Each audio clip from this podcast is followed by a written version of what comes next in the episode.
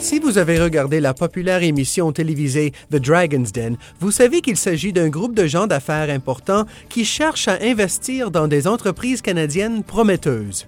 Mais convaincre quelqu'un de vous avancer des fonds n'est jamais chose facile, surtout avec les dragons. Avec eux, on ne rigole pas.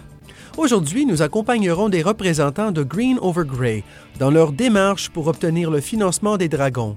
Ils ont fait leur présentation aux producteurs de la série The Dragon's Den qui tenait des auditions à un salon commercial de l'industrie environnementale à Vancouver. Restez avec nous pour écouter leur présentation et voir s'ils ont réussi à passer la rampe. La conclusion pourrait vous surprendre. Bonjour, ici Michael Mancini, rédacteur en chef de Canada Export, le cybermagazine officiel du Service des délégués commerciaux du Canada, le réseau le plus complet de professionnels du commerce international au Canada. Avant d'aller à l'audition de l'entreprise, j'ai parlé avec Molly Dignan, une productrice de Dragon's Den. Vous l'entendrez plus tard cuisiner les porte-paroles de l'entreprise. Elle nous raconte ici ce que recherchent les producteurs et les dragons. Il n'y a pas de règles précises toutes faites. Nous cherchons les meilleurs, les plus brillants. Nous cherchons des idées novatrices, uniques, que ce soit pour démarrer une entreprise ou pour faire gonfler le chiffre d'affaires d'une entreprise déjà implantée. Vous savez, les dragons veulent investir dans l'idée dont tout le monde parlera demain. Alors, on ne sait jamais ce qui nous sera proposé. Alors, quelles sont les erreurs que les entreprises font souvent? Je pense que le point le plus important qu'on doit constamment rappeler aux candidats, et ce n'est pas pour paraître arrogant, mais c'est qu'il s'agit d'une émission de télévision. Oui, c'est un spectacle où on parle affaires, mais le défaut le plus commun chez les participants, c'est dans la façon de faire leur présentation. Je répète sans cesse aux gens que le public visé a entre 8 et 88 ans. Comment présenter votre idée pour qu'un enfant de 8 ans la comprenne? Comment la présenter pour que votre grand-mère au fin fond de l'Alberta sache de quoi il s'agit? Il arrive que les dragons demandent des détails particuliers, mais le public en général doit pouvoir saisir le fondement de votre idée, pourquoi elle est géniale et pourquoi on devrait la choisir? C'est aussi simple que ça. Alors, quels sont vos critères financiers? Avez-vous des conseils sur les choses que les entreprises doivent éviter à tout prix? En gros, on applique une formule générale. Le montant demandé doit être justifié par rapport à la valeur de l'entreprise. Ainsi, si des candidats affirment que leur entreprise vaut un million de dollars, d'accord, on nous dit j'ai besoin de 100 000 dollars contre 10% des parts de mon entreprise. On leur demande alors votre entreprise vaut un million? Ils répondent hmm, Pas encore, mais ça viendra. Vous savez, on investit dans un potentiel, mais franchement, et même si c'est un argument valable, il ne s'agit pas seulement de potentiel. Que vaut l'entreprise actuellement? C'est ce que les dragons veulent savoir. Quelle est sa valeur réelle, là, maintenant? Et demain, votre entreprise aura-t-elle la même valeur? Dans quoi est-ce qu'on peut investir? Alors, mon travail, c'est de les acculer au pied du mur. Comme on dit toujours, si vous trouvez que je suis sans pitié, ben attendez d'être en face des dragons. Je leur pose toutes les questions que les dragons vont certainement leur poser. C'est une répétition, une audition, vous savez. Alors, je leur dis, si vous ne pouvez pas répondre à mes questions, comment allez-vous faire pour affronter les dragons? Parce qu'on entend souvent des réponses comme hum, ben je ne sais pas, j'y avais pas pensé, ou bien Ah, ben on n'est pas rendu à ce stade encore. Ben peut-être que vous n'êtes pas prêt, tout simplement. C'était Molly Dignan, productrice de l'émission The Dragon's Den. Eh bien, on dirait que l'étape de sélection n'est pas gagnée d'avance. Mais passons maintenant à nos candidats, les deux directeurs de Green Over Grey qui ont fait leur présentation à Madame Dignan et à une autre productrice. Bonjour, je m'appelle Mike Winemaster et voici mon collègue Patrick Poirot. Notre entreprise, c'est Green Over Grey, Living Walls and Design. Essentiellement, ce que nous créons, ce sont des jardins grimpants. Et nous pouvons habiller de verdure tout un pan de mur d'un édifice, à l'intérieur comme à l'extérieur. Nous aimerions que les dragons investissent dans notre produit afin d'en mousser la promotion et de faire connaître notre concept. Combien voulez-vous? 250 000 dollars. Pour combien de parts? Euh, pour 10 de nos actions. Alors, votre entreprise vaut 2 millions, 2 millions et demi de dollars? Pas encore, mais notre potentiel est immense. Combien ça coûte pour produire et combien d'argent faites-vous? Eh bien, ça fait environ 100 à 130 dollars le pied carré. Pour le client? Euh, oui, pour le client. Et ça inclut les plans et la conception, la consultation et l'installation. Et quelles sont vos limites? Euh, je veux dire, euh, question territoire. D'abord, où se trouve votre siège? Ici à Vancouver? Notre bureau est à Vancouver. Et qui sont vos clients? Donnez-moi des exemples de vos clients et jusqu'où vous pouvez aller. Nous avons fait un certain nombre de projets résidentiels. Aussi, nous venons de terminer un projet à la banque ING Direct à l'oncle de Howe et West Pender. La banque vous laisse donner une image plus verte. Alors nous avons fait deux jardins aériens à cet endroit. Hmm, donnez-moi un exemple de la taille de ce mur et combien ING Direct vous a payé pour ça.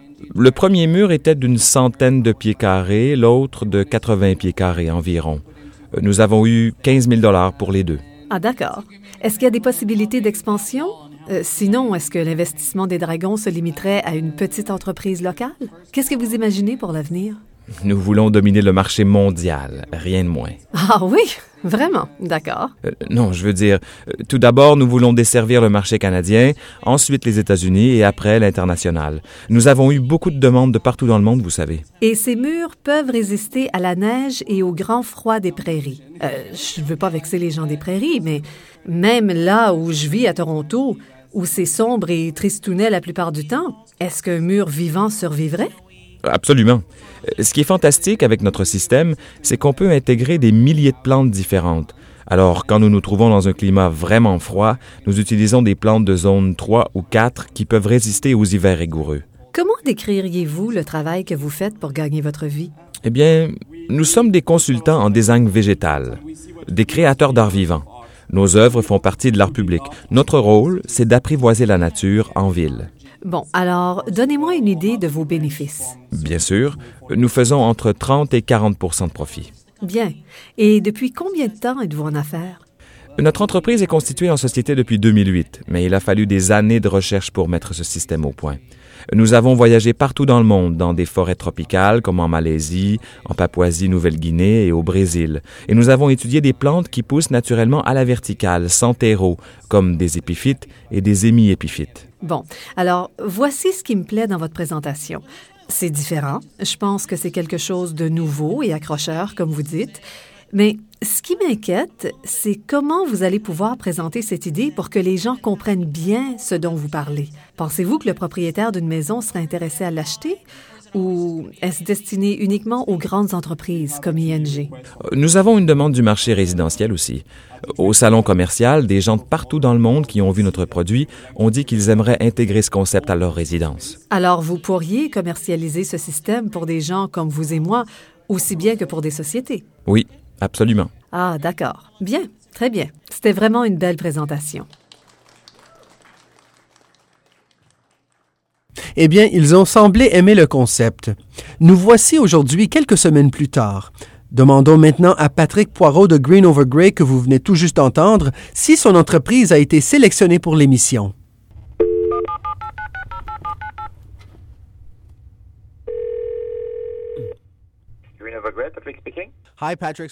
Bonjour Patrick, ici Michael Mancini de Canada Export.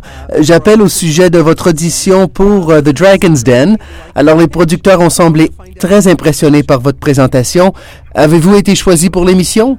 Oui, nous avons été acceptés comme participants à l'émission et les producteurs nous ont appelés à quelques reprises, mais nous avons décidé de ne pas y participer cette année nous avions de bonnes raisons pour décliner l'offre. Ça peut paraître surprenant, mais tout d'abord, ce qui nous a incité à reporter notre participation, c'est que nous en sommes encore au premier stade de l'entreprise et nous ne voulions pas céder maintenant des parts à un investisseur.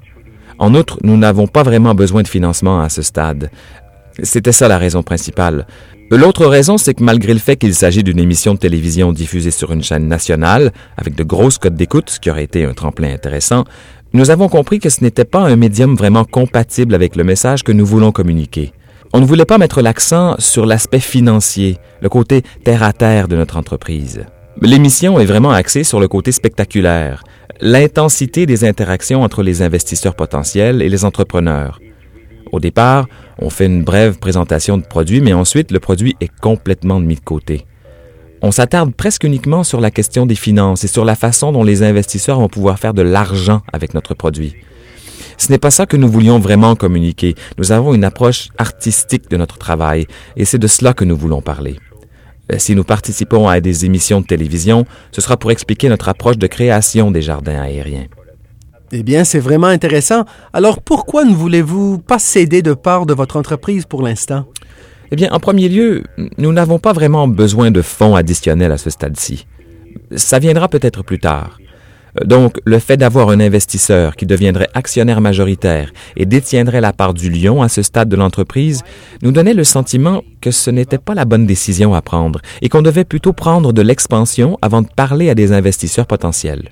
Pour le moment, nous ne sommes pas prêts à prendre contact avec des investisseurs avant d'avoir exploité tout le potentiel de notre entreprise. Alors, avec le succès de cette présentation, quand avez-vous pris conscience qu'il fallait prendre du recul et constater que ce n'était pas la bonne chose à faire maintenant? Ça a été une décision relativement difficile à prendre et nous avons consulté différents entrepreneurs, nos familles, nos amis et nous en avons parlé entre nous deux aussi, évidemment. Il a fallu quelques jours pour en venir à cette décision, une décision qui n'était pas facile à prendre, mais nous pensons que nous avons pris la bonne. Dites-moi, qu'avez-vous appris de toute cette expérience? Eh bien, ce fut une expérience des plus enrichissantes.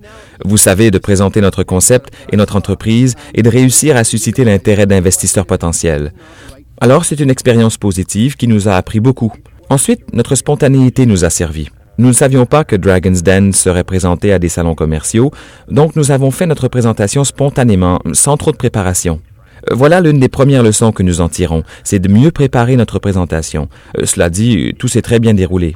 Comme je l'ai dit, les producteurs nous ont invités à participer à l'émission, mais il faut se préparer minutieusement avant de rencontrer des investisseurs.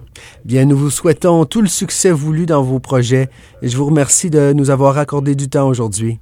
De rien, Michael. Merci à vous.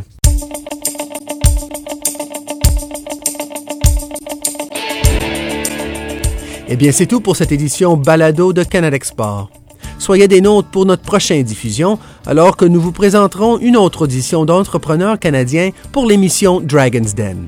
Les entreprises canadiennes qui veulent des conseils sur la manière de préparer une présentation, qu'elles soient à la recherche de capital de risque ou d'investissement providentiel, n'ont qu'à consulter le site canadexport.gc.ca. On y trouve des vidéos, des articles et d'autres présentations audio sur de multiples sujets connexes. Pour savoir en quoi le service des délégués commerciaux du Canada peut vous être utile, visitez le site déléguéscommerciaux.gc.ca. Ici Michael Mancini qui vous dit à bientôt.